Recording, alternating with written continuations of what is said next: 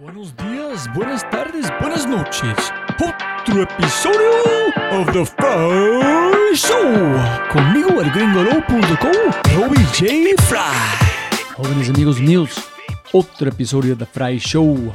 Mi invitado, otra vez, es el gran Alex Torrenegra, founder de Torre Tribe Bunny Studio, Voice 123, autor de Remoter y un Shark en Shark Tank Latam. Este episodio es la segunda vez que tengo la suerte de tener a Alex en el podcast. Y este episodio es corto, dulce y delicioso. Por lo tanto, quiero mantener la intro igual. Entonces, por favor, si estás interesado en el trabajo remoto o en lo más mínimo, liderar equipos virtuales o trabajar en un equipo remoto, compra el libro Remoter. Es increíble. El libro aclarará todo lo que tengas en mente y te proporcionará las palabras para articular tus pensamientos sobre este mundo nuevo donde estamos. Además de su libro, su empresa Torre está apostando fuerte por la tecnología y el talento. Aquí es un pedacito sobre Torre. Lo único que se necesita para trabajar en cualquier lugar es una buena conexión a Internet y una computadora. Además, con plataformas como Torre se pueden encontrar oportunidades acordes al nivel de ingreso, las habilidades e incluso la cultura profesional de cada uno. Junto con esto, los usuarios pueden decidir si buscan un trabajo freelance de tiempo completo o una pasantía. Algunos de los aspectos más destacados de este podcast incluyen el poder del bootstrapping, buscar dinero en los lugares equivocados, el rally mongo, no tienes que ser inteligente para ganar dinero y mucho más. Alex es una de mis personas favoritas para tener en el podcast debido a cómo conecta los puntos. Durante esta breve conversación tuve varios momentos de oh shit, esos gloriosos espacios en el tiempo donde tu ignorancia revela una nueva faceta que nunca sabía que existía, ¿no? Después de escuchar este podcast, comprenderás lo feroz y decidido que necesitas para cambiar el universo. La buena noticia es que no tienes que ser brillante, simplemente loco. Y para la gente que quiere conectar con Alex, Twitter, arroba Torre Negra, Instagram, arroba Torre Negra. Y su libro obviamente disponible en Amazon. Antes de arrancar, si es la primera vez que escuchas el podcast, bienvenido. Hello, hello, hello y muchas gracias. Espero que aproveches esta oportunidad a inscribirte al podcast en Spotify, Apple, Google o tu player favorito. No olvides, si este podcast te parece increíble, hay otras cosas espectaculares que puedes encontrar en thefryshow.com. Por ejemplo, The Corbett Show una biblioteca de audios para emprendedores, un nuevo audio diario directamente a tu WhatsApp. El newsletter El Conejo Blanco, cinco minutos para leer y toda una vida para comprender. El test de innovación exponencial. Únete a miles de personas que están tomando el test como CEOs, fundadores, presidentes, emprendedores y mucho más. O si eres un super fan de The Fry Show, puedes convertirte en un miembro de The Fry Show para tener acceso a cosas alucinantes. Y obviamente, si quieres acceder a los libros, podcasts, personas y lo demás que mencionamos en cada episodio, puedes encontrar todo en thefryshow.com. Muchas gracias. Y con ese dicho, arrancamos con el show episodio 150. No es cuestión de sí, sino de cuándo con el founder y CEO de Torre, Tribe, Bunny Studio, Voice 123, autor de Remoter y un Shark en Shark Tank Latam, el increíble y loco en el mejor sentido, Alex Torre Negra. Listo, arrancamos allá. Entonces, listo. Alex, hermano, siempre ganar más plata, no más tiempo y más cuando tienes una familia. Entonces, de verdad, de corazón, hermano, qué placer eh, platicar con vos otra vez. muchísimas gracias por la invitación, eh, Robbie. Eh, de verdad, siempre es un honor eh, tener la oportunidad de charlar contigo. ¿En, en qué, ando, hoy? Mira, hoy en día, después de la última conversación que tuvimos, resultamos creando un startup studio, se llama ah, Emma. Y Emma, que es dueño de Voice 123 y Bonnie Studio, las dos compañías que fundé previamente, ahora ha creado unas cuantas compañías adicionales. Y todas las compañías que está creando son compañías que tienen como objetivo A, ser globales y B, generar suficiente impacto o valor para eh, llegar a ser lo que consideran unicornio. Eh, una de ellas es Stripe, que es una nueva plataforma para tener presencia y comunicación y serendipity con compañeros de trabajo remotos. Es muy difícil explicarlo si uno no lo utiliza. El, el URL es with your tribe la otra es la aceleradora. Lanzamos el año, hace año y medio, una aceleradora, Tornegra Accelerator, es una aceleradora enfocada en ayudar a emprendedores que han bootstrapeado sus compañías.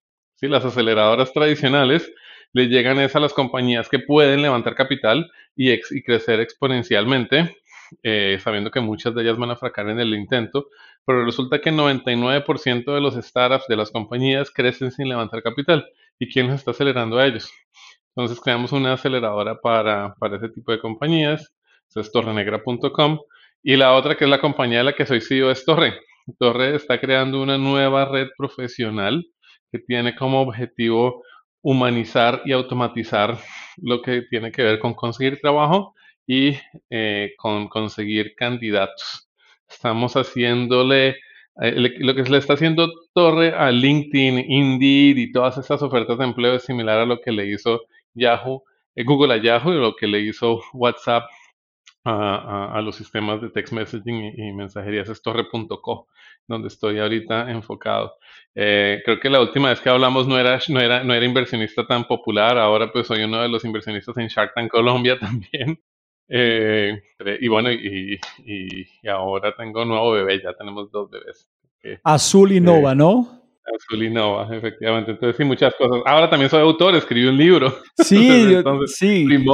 Tenemos que eh, hacer un plug por este cuando terminamos, ¿vale? Listo. Oye, hermano, tres, cuatro preguntas puntuales de eso. Uno, Emma es doble M, E M M A. E M M A punto group es donde está.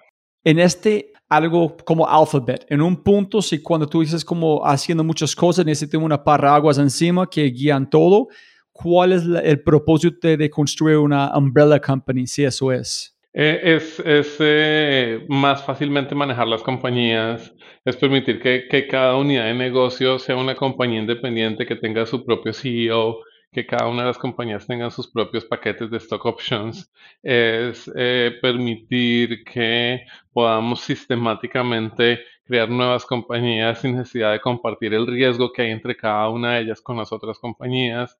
Hay varias razones para tener una estructura de holding de esa manera. Eh, eh, es, para nosotros, en resumidas cuentas, es la mejor manera de estructura legal y financiera que nos permite estar creando y escalando en forma sistemática nuevos negocios de tecnología. Pero ¿cuál es la ventaja, Alex, que como si es, ¿por qué no construir como cinco diferentes que todos caen en la misma cosa? Son stock options distintos, son CEOs distintos. ¿Cuál es la ventaja de tener uno que es encima de todo? ¿Puedes mover riesgo entre unos? ¿Puedes mover plata? ¿Cuál es la, la, la ventaja? Que hay personas que, que hay, hay a veces sinergias entre las compañías hay metodologías entre las compañías y estamos intentando establecer EMA como por sí misma, como a largo plazo, como una marca en la que queremos que otras personas inviertan, sabiendo que EMA va a invertir en otras, en otras compañías. Eh, una versión chiquita de un uh, Berkshire Hathaway, por ejemplo, de Warren Buffett, ¿sí? pero a largo plazo queremos que sea algo así por el estilo. Que yo entiendo todas las empresas que tú acabaste de mencionar y unicornios globales, todos son capaces de ser blitzscaling. Es que porque el mercado, primero, ¿cuál es el mercado que podemos llegar a un billón? En este billón, ¿qué más otras ciudades en el mundo tienes que pasar un billón? Ya llegamos a un unicornio vamos bien. O, Tal cual. Ok.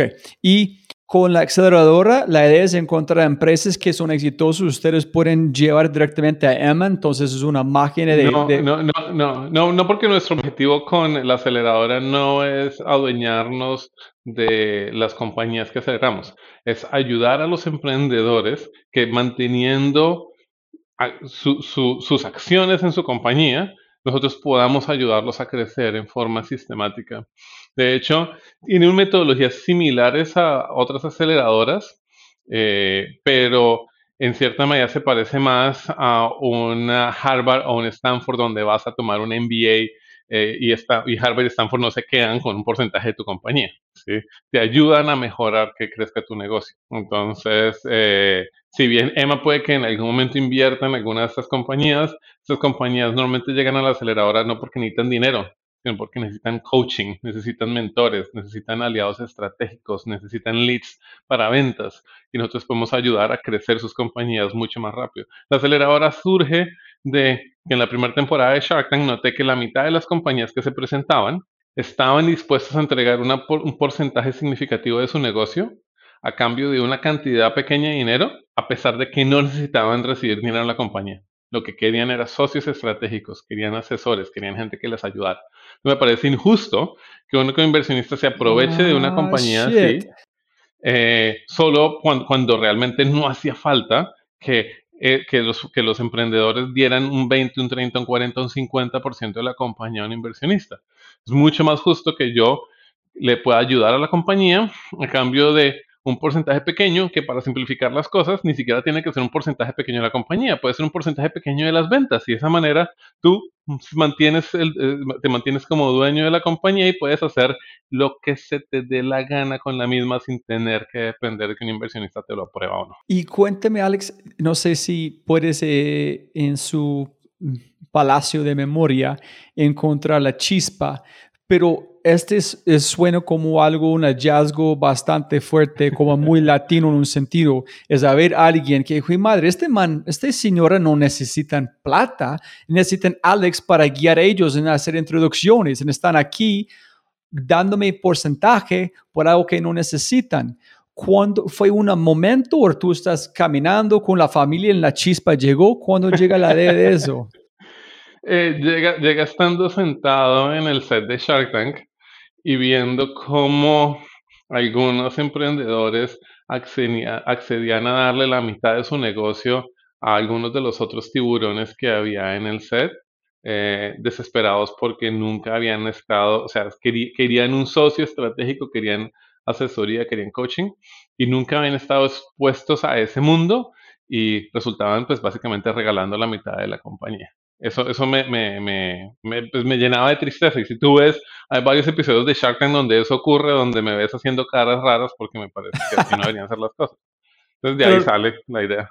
Pero no fue un, un equipo por un momento, fue una, una repetición de del mismo tema.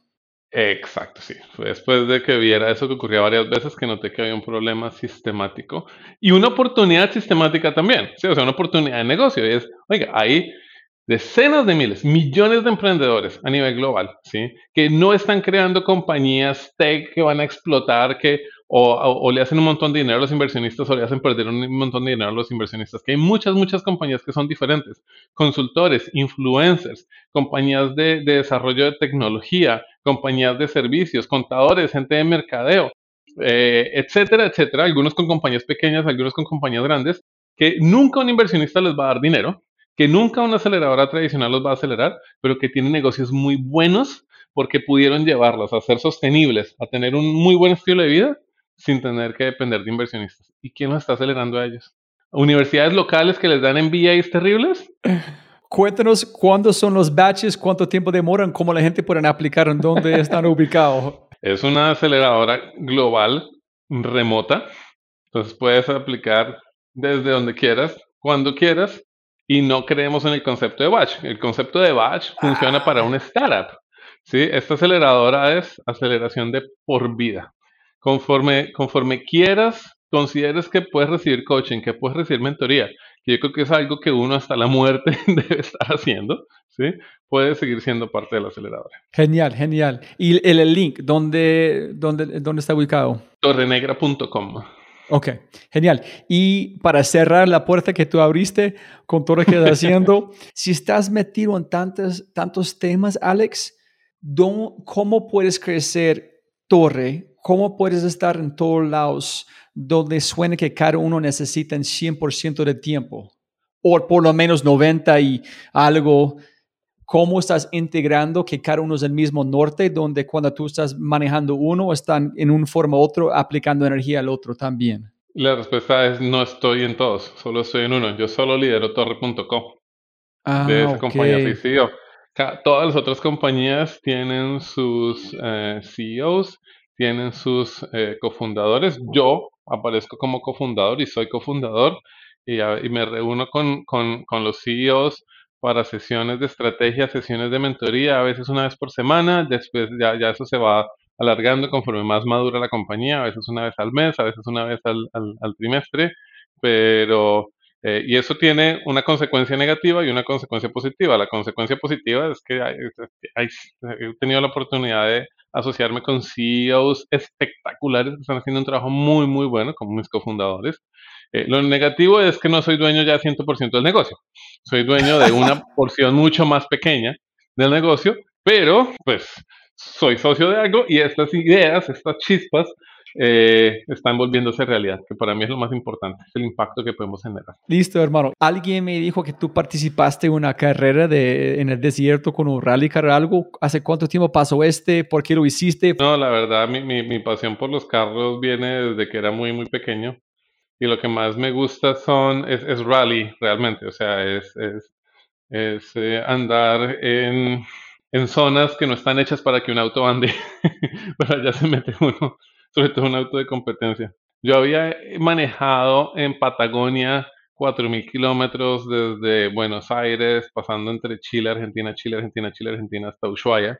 Y fue uno de los mejores viajes que, que jamás he tomado. Eso fue en el 2008, espectacular. Con una camioneta 4x4, eh, fenomenal. Esa es una de las ventajas de haber bootstrapeado Voice 123. ¿sí? Que hubo un momento en que dije, ¿sabes que Voy a sacar dinero de Voice 123 para irme a hacer esto que siempre lo quería hacer en la vida. Si hubiera tenido inversionistas, nunca hubiera podido sacar dinero de Voice 123 para poder hacer ese, para poder hacer ese viaje. Eh, y me quedó gustando mucho y entonces me fui online y busqué, me gustó mucho que hubo, días en donde no veíamos a nadie más, o sea, no nos cruzábamos con otra alma en ese viaje, andando por trocha, por, por, por, por, por lo que llaman en Argentina caminos de ripio. Entonces me gustó mucho esa aventura y me metí en online y busqué cuál es el país que tiene la menor densidad poblacional en el mundo. Y resulta que Argentina es el número dos, el número uno es Mongolia. Entonces, No, eh, busqué, bueno, qué aventuras hay en Mongolia y me topé con algo que llaman el Rally de Mongolia, el Mongol Rally. El Rally de Mongolia es una aventura en donde tienes que comprar en Inglaterra, en Londres en particular, el peor carro que puedas comprar, el carro más barato o más exótico que puedas comprar. Y tienes seis semanas para manejarlo, hasta seis semanas para manejarlo desde Londres hasta Ulaanbaatar, la capital de Mongolia. Esos son 15.000 a 16.000 kilómetros, dependiendo de la ruta, de la ruta, de la ruta que tomes. Y cuando me enteré que eso existía, de una vez quedó en mi lista de cosas que debo hacer en la vida antes de morirme. Y efectivamente, a mediados del 2012, tuvimos, tuve la oportunidad de coordinar con mi hermano y un amigo mecánico eh, el, viaje y, lo resultamos haciendo. El viaje fue algo así como eh, España, que fue, eh, resultamos comprando el auto en España, España, Inglaterra, España, Francia, Inglaterra, Inglaterra, Francia, Alemania, Polonia, todos los países bálticos, eh, Turquía, eh, Georgia, Rusia, Kazajstán, Rusia de nuevo, la parte de Siberia y, y, y Mongolia. ¿Cuánto, ¿Cuántos días? Fueron aproximadamente cuatro semanas de viaje, unos 300 kilómetros por día más o menos. Eh, eh, resultamos eh, manejando un Fiat, un Fiat Uno. Eh, de ¿Con tres personas? Con tres personas. Y, y, llegó, y lo que, y lo que llegó tan desbaratado, si, bien el auto llegó muy desbaratado, porque obviamente golpeamos contra todo, pero peor que desbaratado era lo feo que olía ese auto por dentro. olía espantoso después de que estuvimos ahí cuatro semanas. ¿Cuál fue la motivación de hacer? ¿Pero estás volando como a velocidad o estás solamente como...? Las dos. No es una carrera, o sea, si hay gente que hace carrera, carrera, carrera, o sea, se lo toma muy en serio, es más una aventura. Sí, donde la aventura es básicamente llegar. La mitad de los autos no llegan, ¿sí? O sea, lo, que quieres hacer es llegar allá y en el proceso, pues aprender. Tienes que cruzar fronteras que nunca cruzan extranjeros. Nosotros, me acuerdo, éramos tres colombianos cruzando la extranjera entre Georgia y Rusia que solo lo cruzan rusos porque los, ciudadanos de Georgia no les permiten cruzar la frontera y llegamos nosotros con tres pasaportes colombianos y Colombia es uno de los pocos países en el mundo a los cuales Rusia no le pide visa. Entonces fue todo una, una, una, una, un evento en ese cruce fronterizo que llegaran tres personas de Colombia que no necesitaban visa y querían cruzar el asunto. Primero pensaban que estábamos trayendo drogas, al final resultaron abriendo vodka y resultamos haciendo una fiesta. es súper, súper. Entonces parte, parte de eso, la aventura, o quedarte tú en un, en un York como en una, en una carpa de, de nómadas eh, eh, mongoles a dormir con ellos. Resulta que las camas son comunales, entonces éramos nosotros tres que estábamos visitando y toda la familia durmiendo en la misma cama gigante, que jamás nos hubiéramos imaginado que eso era así. Eh, ah, y un montón de cosas más. No, este es un podcast entero, ¿no? Este Definitivamente. ¿Y cuál, fue la, para como solamente sacar algo más de allá, cuál fue la mejor, eh, mejor parte? Eh, no, mira, fue, fue muy, aprendí muchísimas, muchísimas cosas. Una de las cosas que me encanta de viajar es, entender otras culturas, entender las diferencias entre culturas, pero también entender las, abstracciones que compartimos todos como seres humanos. Entonces, fue, muy rico ese, ese intercambio eh, cultural y todo ese, ese aprendizaje. Y sobre todo ir a ver las cosas por dentro, porque nosotros, nosotros vivimos, hablamos hoy en día de las burbujas que nos traen las redes sociales como Facebook, como Twitter, donde solo vemos lo que los algoritmos creen que nos van a generar más engagement, pero inclusive antes de redes sociales eso también existía. Me acuerdo en ese viaje en eh, eh, eh, pasar por países como, como Rusia, países como Turquía y ver la cultura de cerca y darse cuenta que Turquía es muy diferente a como lo pinta los medios europeos o que Rusia es extremadamente diferente a como lo pintan los medios gringos. Pero solo estando allá, si tú te das cuenta que el asunto es diferente. ¿sí? Entonces, queramos o no queramos, nosotros vivimos en burbujas y la única forma que puedes salir de esa burbuja es yéndote a otras burbujas, pero finalmente otras burbujas fuera de la tuya. Yo creo también, como después de hablar con Miguel McAllister y otras personas que han que tenían empresas que fue, fueron adquiridos de empresas globales, es, ellos me, han dicho la cantidad de información que aprendieron cuando tú estás sentado en un grupo de gente que tiene como la misma empresa tuyo, pero en Turquía, en Japón, en Australia, que es increíble entender qué funciona, qué no, en cómo tener un perspectivo global es, algo alucinante. En pocas personas tienen, pero hay tanto poder en tener este como pequeños perspectivos distintos que otros no, nunca van a tener la fortuna de tener. Entonces, Alex, cuando practicamos hace mucho tiempo, ¿cómo han sido su evolución como una persona de Shark Tank a trastearte a los Estados Unidos?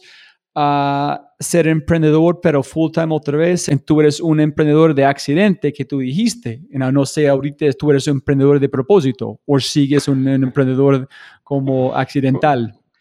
De necesidad, definitivamente. Creo que, creo que el asunto es que es muy parecido a como cuando uno tiene un sobrino y lo ve como cada cuatro años, que es que lo ve es completamente diferente, pero cuando uno está al lado de él o cuando uno es el sobrino, uno no nota que está cambiando. Entonces, creo que más bien la pregunta te la puedo volver yo a ti, como ¿dónde notas que he cambiado? Porque, porque, o sea, sí sé que he cambiado y pues a mí me gusta reflexionar y, de hecho para mí la única constante es el cambio.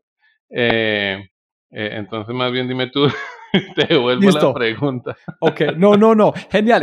A veces mis preguntas pueden ser muy brutos, entonces está bien, no hay problema. Pero es como, primero la transición ser un shark. ¿Tuviste cambiar quién eres en un sentido para estar enfrente de la cámara, inversionista, participando, la paciencia? Mira, fue ni, ni, ni lo uno ni lo, ni lo, ni lo otro.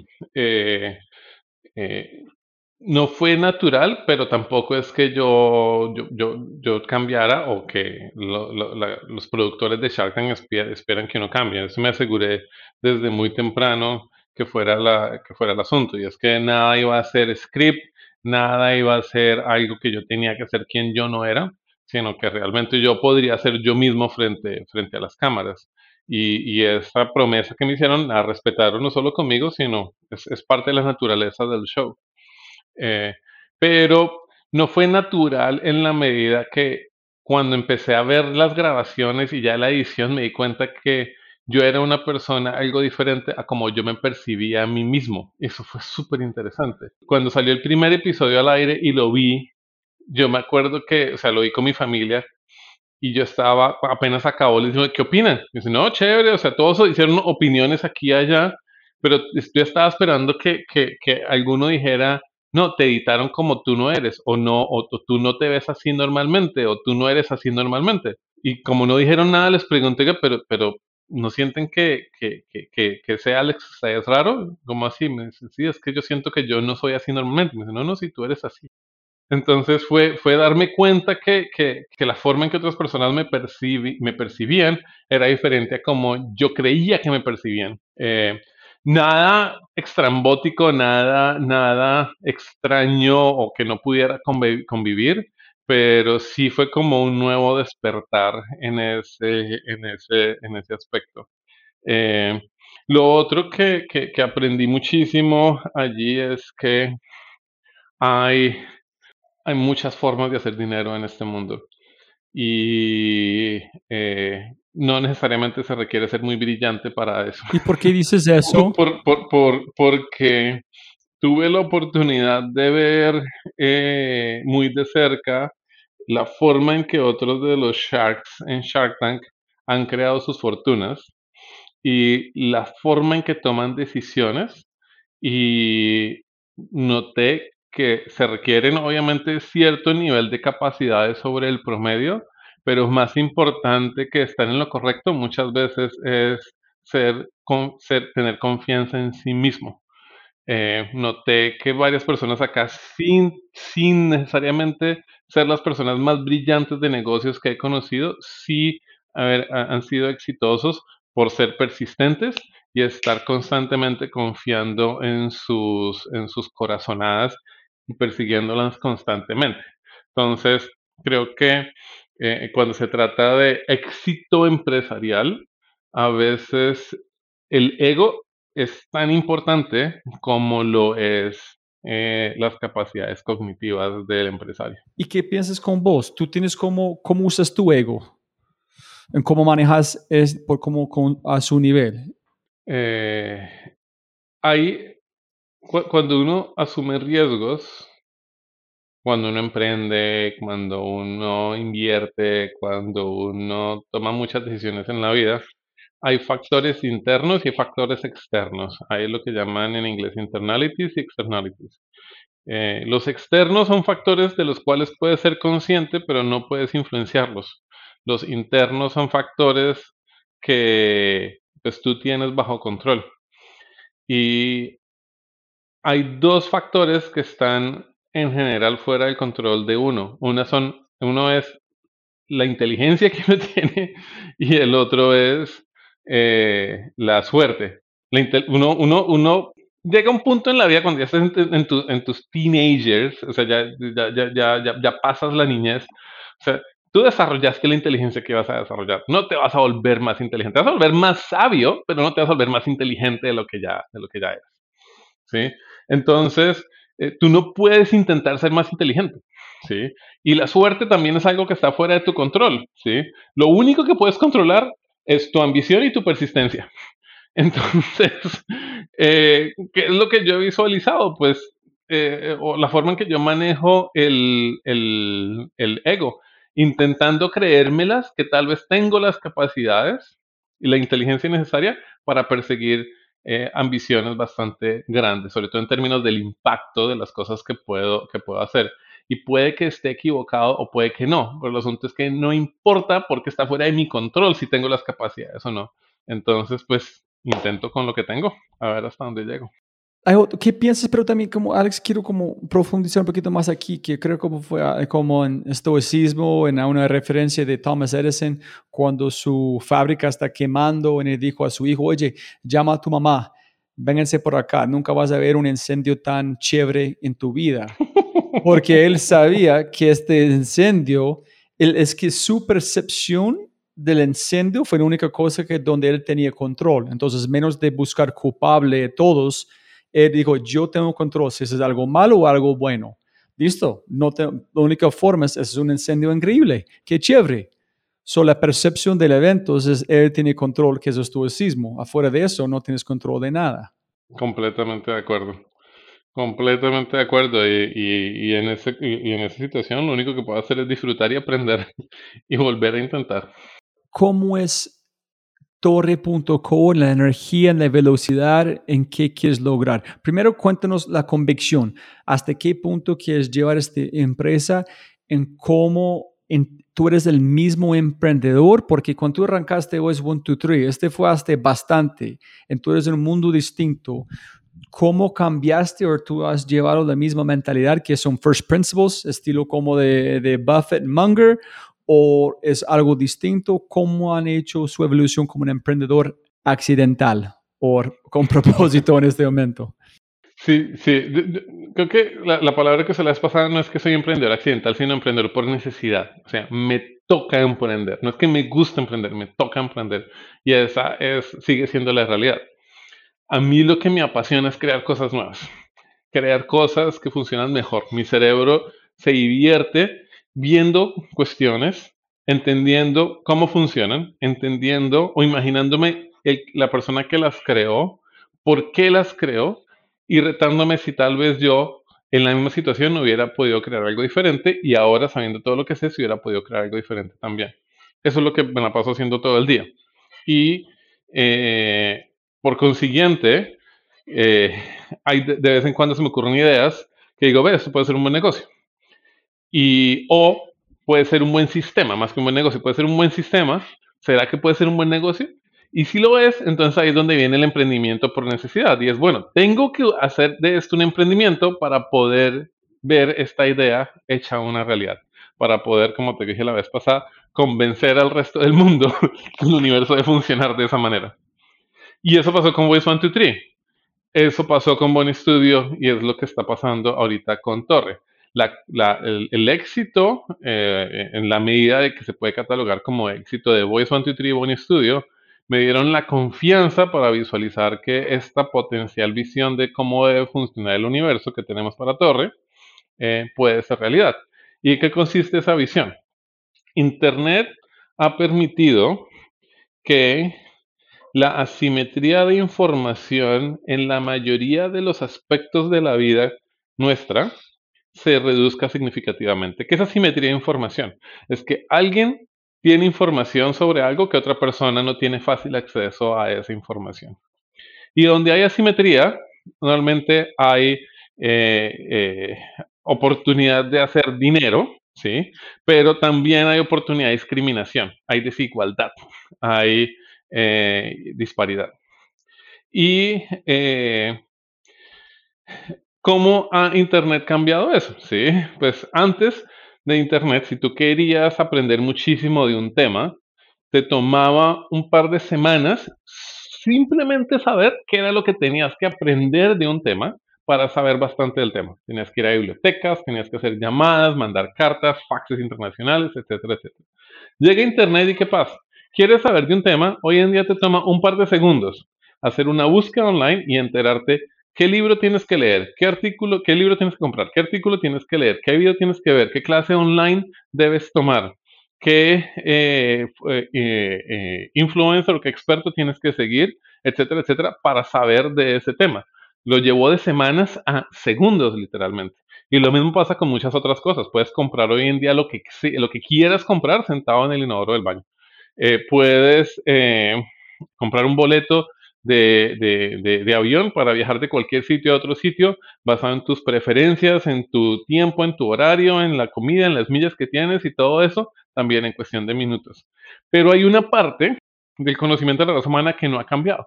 Y es, si yo te pregunto a ti, Robbie, Imagínate que quieres contratar un desarrollador para tu compañía de software o quieres contratar un tutor de piano para tus hijos o quieres contratar un asistente ejecutivo medio tiempo. ¿Cuál es la mejor persona en el mundo al cual debes hacer una oferta? Primero, la respuesta no te va a tomar ni segundos, ni minutos, ni horas, ni días. En el mejor de los casos, te va a tomar semanas o meses responder la pregunta A. Y B, la respuesta que más no va a ser la respuesta acertada. La mejor que vas a poder darme es de un pequeño grupo de personas con el que pudiste interactuar, tal vez un par de decenas, en el mejor de los casos un par de cientos de personas, vas a poder decir, esta es la mejor persona. Pero esa es una muy, muy, muy pequeña fracción de toda la raza humana, lo cual implica que lo más probable es que no te topaste con la mejor persona, que realmente podías hacerle esa oferta. Eso es asimetría de información. Y asimetría de información a escalas masivas. Eso, la consecuencia es que la mayoría del talento de la raza humana se está desperdiciando porque nunca lo exponemos a las mejores oportunidades profesionales para cada uno de ellos. Y eso es el problema que estamos intentando solucionar en Torre. Nosotros creemos que hay un futuro no muy lejano en donde para esa pregunta la respuesta va a tomar solo un par de minutos. O, desde la otra perspectiva, cualquier persona que quiera saber cuál es el mejor trabajo para ellos, sea trabajo flexible para que lo hagan esta tarde o trabajo a tiempo completo para que empiecen el lunes, solo va a tomar un par de minutos para esa persona saber, esta es la oportunidad que hay para ti, haz clic aquí y la aceptes. Suena a ciencia ficción, pero cualquier persona que en los, que, en los 90, a los principios de los 90 les hubieras explicado cómo funcionaba Google, si te hubiera dicho eso ciencia ficción, eso nunca va a ocurrir así. Eso es lo que estamos intentando hacer, hacer en Torre, crear una nueva red profesional enfocada en la humanización y automatización de empate entre oportunidades de empleo y personas. Alex, tres preguntas allá. Uno es, primero, felicitaciones, este pitch es impecable. ¿Cuántas veces has practicado divulgar esto? No, de verdad, hermano, estoy, fui imaginándolo en mi mente en tiempo real. Entonces, no sé cuántas veces tuviste que practicar este para llegar a este pureza de diamante donde yo puedo imaginarlo en tiempo real. ¿Practicaste mucho o no? Eh, no, sabes, sabes que de hecho ni siquiera es el pitch de la compañía.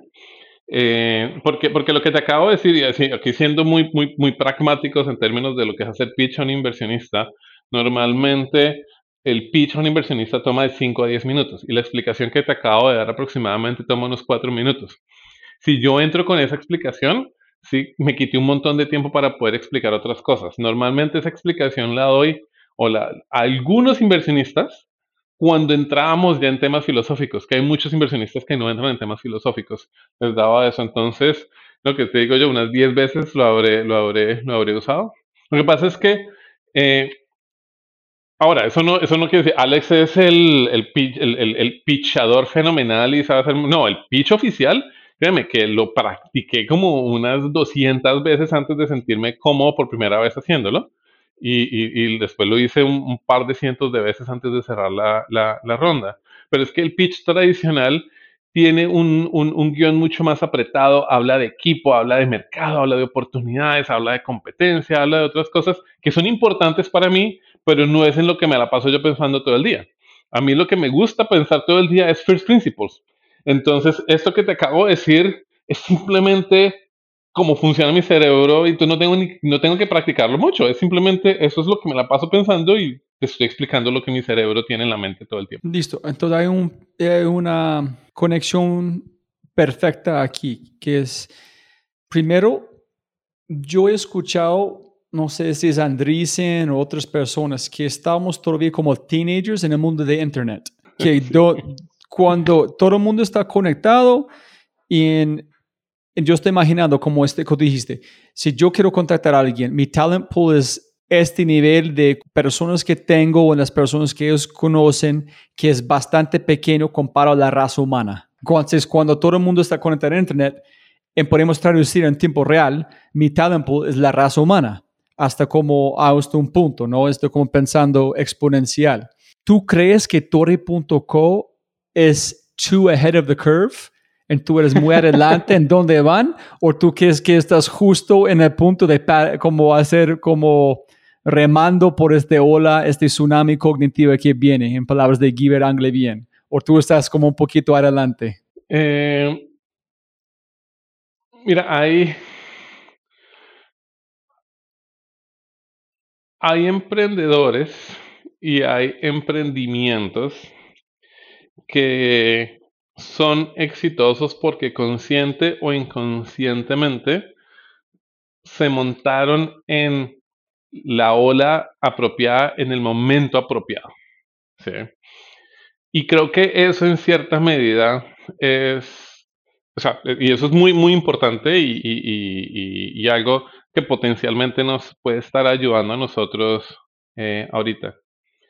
Y definitivamente es algo que me ayudó con Voice 123. O sea, Voice 123 lo creamos cuando la penetración de, de, de, de, broadband, de internet de alta velocidad en Estados Unidos estaba superando el 50%.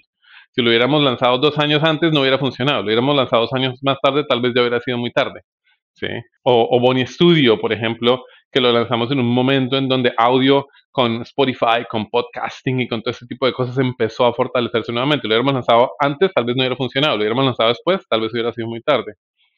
Pero de vez en cuando hay cuestiones en donde yo creo que la ola la crea el emprendimiento, la ola la crea el emprendedor. Y hay casos, no son muchos, pero los hay. Hoy en día no tendríamos los carros eléctricos que vemos de no haber sido porque un Elon Musk creó ese movimiento, creó esa ola. Estaríamos andando principalmente en carros de combustión. Tal vez estaríamos dando los primeros pinitos para carros eléctricos, ¿sí? Pero, y los carros eléctricos se los inventó, se los inventaron hace más de un siglo, ¿sí? Pero la industria tenía una metodología que no permitía que esto funcionara. Tomó alguien con un superpoder de crear esta ola de carros eléctricos que hoy en día vemos. O el mismo Elon Musk con cohetes al espacio, ¿sí? Estaríamos todavía dependiendo de conglomerados como Boeing, Lockheed Martin, etcétera, etcétera, con tecnologías un poco más anticuadas y modelos de negocios también más anticuados, eh, y no tendríamos la, la, carrera que hay hoy en día entre muchas compañías intentando poner gente en el espacio de no haber sido que alguien creó eso touchscreen devices, ¿sí? Como esto gracias a, como el iPhone gracias a Steve Jobs. También cuestiones que, que, que, que, la industria no hubiera llegado allá por lo menos en unas cuantas décadas de no haber sido porque alguien llegó y dijo sí se puede. Y yo creo que esto que nosotros estamos haciendo tiene el potencial y ojo, yo no me estoy comparando con Steve Jobs ni estoy comparando con Elon Musk, porque estoy lejos de llegar a ser lo que ellos, de lo que, lo que, lo que ellos son, lejísimos, y no creo que nunca llegue a ese, a ese nivel en términos realistas. ¿Sí? Pero hay cuestiones que no tengo que esperar que haya una ola para montarme en esa ola. Hay cuestiones que son tan importantes para la raza humana o tan, o tan por lo menos obvias en mi cabeza de que deben existir, que no me importe si hay una ola o no la ola, voy a intentar hacerme la ola, ¿sí? Para que esto se haga realidad. Te cuento qué pasó en mi mente mientras tú estabas divulgando la información.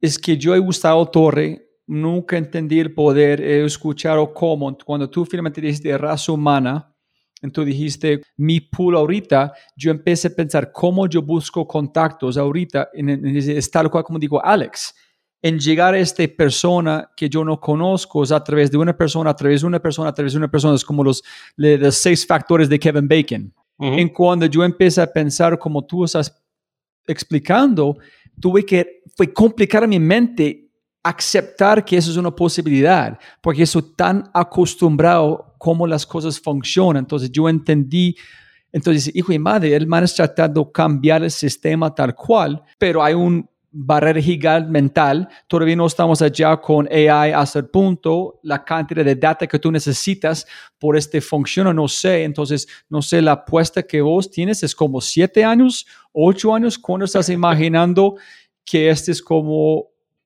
un sistema con literalmente conectando en segundos el o la persona en el momento correcto para tu necesidad. Ese, yo, yo no creo que tome tanto tiempo que este tipo de cuestiones resulten funcionando. De hecho, estoy viendo progreso más rápido de lo que imaginaba, lo cual me ha parecido fenomenal. Que, que la, pregunta más difícil de, de- de- o más a largo plazo, la respuesta sería ¿cuánto tiempo antes que la mayoría de las personas resultan utilizando algo así por el estilo? ¿Sí? Y eso efectivamente creo que es algo que va a tomar una década, sí, tal vez dos, eh, que la mayoría del mundo esté funcionando de esa manera. Sin embargo, ya el año pasado, a finales del año pasado, por ejemplo, la tecnología que hemos creado nos permitió internamente en Torre contratar desarrolladores, tiempo completo, algunos desde otros países en donde jamás habíamos contratado desarrolladores, sin que hubieran pasado por una sola entrevista. Algoritmos tomaron la decisión de a quién debíamos nosotros contratar. Y tomaron la decisión mejor de lo que lo hubiéramos podido hacer si hubiéramos ido por procesos de contratación tradicionales como entrevistas y otro tipo de, de- de- opiniones subjetivas sobre, sobre, sobre eso. Nada, nada de comités, nada de, vamos a ponernos todos de acuerdo en eso, etcétera, etcétera. No, un algoritmo hace un cálculo matemático y dice, mire, todos los candidatos, este es el mejor, hazle oferta. Ya hoy en día lo estamos empezando a experimentar con otras compañías y, y está funcionando bastante bien. Y digo, me sorprendió porque eso esperábamos que ocurriera solo a finales de este año y ya a finales del año pasado lo hicimos. Entonces, eso me tiene gratamente sorprendido. Alex, yo tengo aquí un minuto para ocho, pero en la grabación 53. ¿Cómo estás por tiempo para saber cómo correr a qué Puedo pasarme velocidad? cinco minutos más. Tres libros que quiero recomendar o que estás leyendo que han cambiado tu mente o tu forma de ver el mundo. Libros que me cambiaron a mí la forma de ver el mundo. eh, cuando tenía 10 años leí Fundación, Foundation de Isaac Asimov. Eso creo que fue lo que inspiró mi carrera, mi carrera profesional. Eh, y, y la serie de televisión de Cosmos de Carl Sagan, que también tiene un libro muy, muy, Uy, muy sí. bueno. Eh, ahora, eh, la, de las lecturas que he hecho recientemente, me gustó mucho leer la biografía de Benjamin Franklin, muy divertida, de Isaac Walterson. Muy, muy buena, recomendadísima. ¿Has leído el uno de CRISPR? ¿El nuevo? No, no, no, no. Voy a leerlo. Brutal, brutal. Ok, listo, sigue, sí. Y eh, hay dos libros con los que me estoy divirtiendo recientemente. Uno es conseguí un, un- un- una copia de la primera impresión de la Enciclopedia Británica. Esto fue impreso en 1671. Eh, es muy interesante ver una enciclopedia donde buscas, por ejemplo, Estados Unidos, y obviamente no existe porque Estados Unidos no creado en ese momento, o vas y buscas palabras como galaxy, galaxia, y te das cuenta que la definición de galaxia hace 250 años es muy diferente a la definición de galaxia de lo que era hoy en día, fenomenal. Y en la misma línea, entonces lo tengo aquí y de vez en cuando como que ojeo y simplemente busco una palabra aleatoria y veo cómo la definía en aquel momento y a veces son muy parecidas a las definiciones actuales, a veces son completamente diferentes, a veces la palabra no existe. Y en esas mismas líneas, hace un par de meses logré conseguir una copia de un libro que se llama El Tesoro de la Lengua Castellana o Española, que fue el primer diccionario de, en español, el primer diccionario de castellano, eh, eh, eh, escrito en 1611. Entonces tiene más o menos unos 400 años. Espectacular ver cómo el idioma en algunos aspectos ha cambiado, en otros aspectos se mantiene igual. Buscar definiciones y los sesgos que tienen las definiciones y darse cuenta que hay cuestiones que en esa época ni siquiera existían. Y busca Colombia, Venezuela ya tampoco. No, no, no tenían ningún tipo de referencia. ¿Cuándo fue la última vez que tú cambiaste un modelo mental como radicalmente? Porque aprendiste algo, algo pasa en la empresa, con tu vida, donde dijiste, oye, la- el mundo no es como A, es como B.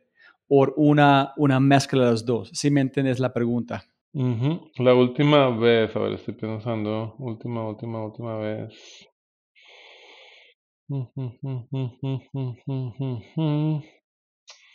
Yo creo que es algo que había escuchado, pero nunca lo había hecho. Y hacerlo me hizo caer en cuenta que eh, lo, lo- lo valioso e importante que es y, es, y es lo poderoso que es el silencio. Eh, estábamos en una transacción bastante grande, del hecho el resultado de la transacción no la hemos hecho pública todavía, así que no te puedo dar detalles, eh, pero el cuento es que hice una contrapropuesta, contra contrapropuesta con ciertos términos en la mesa y la otra persona respondió diciendo, "Mm, no nos sirve, eh, vamos a pensarlo. Y opté por no responder nada a ese, a ese, a ese mensaje. Y ese silencio, eh, una semana después la persona volvió diciendo, ok, sí, vamos con los últimos términos que mandaste. Ese silencio resultó siendo más valioso que cualquier otra cosa que yo hubiera podido hacer en ese, en ese, en ese momento. Y por consiguiente, he estado intentando incorporar más eso. Obviamente este podcast no es un ejemplo de cómo ser silencioso. y, y cero con Robin, pero voy a tomarlo a, a favor. Pero Alex, muy, muy rápido con eso. El, el- el silencio, de, el impacto que el Señor tuvo contigo de no, no decir nada fue más impresionante de decir cualquier cosa. ¿Eso es que tú aprendiste? De recibir el Sí, silencio. sí, el, el silencio, el silencio es una herramienta que bien usada es una herramienta de poder, es una herramienta de control. Eh, lo, que pasa es que nos- nosotros, siendo los seres sociales que somos, sentimos la necesidad de responder, sentimos la necesidad de no dejar a la otra persona esperando nuestra reacción. Y la omisión de una reacción es muy fuerte en la medida que le permites a la otra persona imaginarse cuál es la reacción, eh, potencialmente mil cuestiones que hubieran podido ser tus reacciones, y si usas el silencio en la forma apropiada, ese- esa percepción que la otra persona tiene del porqué de tu silencio, la puedes usar a tu favor. Divino, divino. Y si pudieras enviar un mensaje a toda América Latina por WhatsApp, que literalmente voy a enviar este mensaje, tú vas a contar directamente por WhatsApp en un audio. ¿Qué mensaje enviarías? Eh, dejen de usar WhatsApp y por favor pásense a Signal, que es una herramienta que respeta mucho más la privacidad de todos ustedes. Una compañía sin ánimo de lucro es quien lidera. Pueden bajar el app, es gratis. Es, eh, a todos mis contactos los invito a dejar de usar WhatsApp. Pero no, tienes que darme un mensaje de inspiración no, no de publicidad. Pero sin duda voy a enviar este mensaje porque es difícil. de lucro. Eh, un mensaje de, de, de inspiración. Ok, el que dejen de usar WhatsApp, no, ¿verdad? Ya me dijiste que no. O, sea, o- o lo vas a mandar después del otro. Los dos, voy a poner los dos porque vale la pena, ese es chévere el primer mensaje. Voy a enviar los dos. Ah, ah, ¿qué, ah, qué- qué mensaje? Pues creo que un mensaje muy relacionado a la, a la, a la pandemia.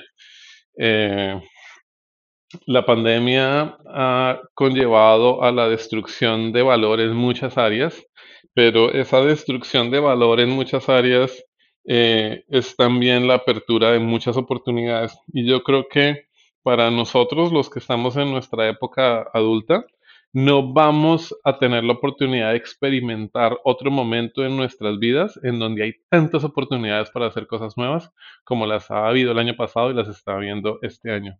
Entonces, aprovechen esas oportunidades. Es una, como dicen, a once in a lifetime opportunity. Chévere, ese, ese es espectacular. Eh, listo, Alex, eh, la, la cosa más linda que alguien ha hecho para vos recientemente. Invitarme al podcast de Robert. Listo, yo acepto, yo acepto. Y con ese dicho, siempre gana más plata, no más tiempo, Alex. De verdad, hermano, qué, qué placer reír, sonreír contigo. Felicitaciones por todo, por tu familia nueva. Gracias a ellos para prestarte por ese momento. Un abrazo fuerte. Gracias, Alex. No, muchísimas gracias. Hasta luego. Como siempre, siempre, siempre puedes ganar más plata, pero no más tiempo. Muchísimas, muchísimas gracias por escuchar. Espero que hayas aprendido algo, te hayas inspirado y te sientas con ganas de hacer algo alucinante. Y más importante, no olvides si este podcast te parece increíble. Otras cosas espectaculares que puedes encontrar en thefryshow.com. The Corber Show, una biblioteca de audios para emprendedores. Un nuevo audio diario directamente a tu WhatsApp. El newsletter, El Conejo Blanco, 5 minutos para leer y toda una vida para comprender. El test de innovación exponencial. Únete a miles de personas que están tomando el test como CEOs, fundadores, presidentes, emprendedores y más O mi favorito, si eres un super fan, puedes convertirte en un miembro de The Fry Show para tener acceso a cosas alucinantes. Y obviamente si quieres acceder a los libros, podcasts, personas y lo demás que mencionamos en cada episodio, puedes encontrar todo en thefryshow.com. Hasta el próximo episodio. Chau, chau, chau, chau, chau. Chao.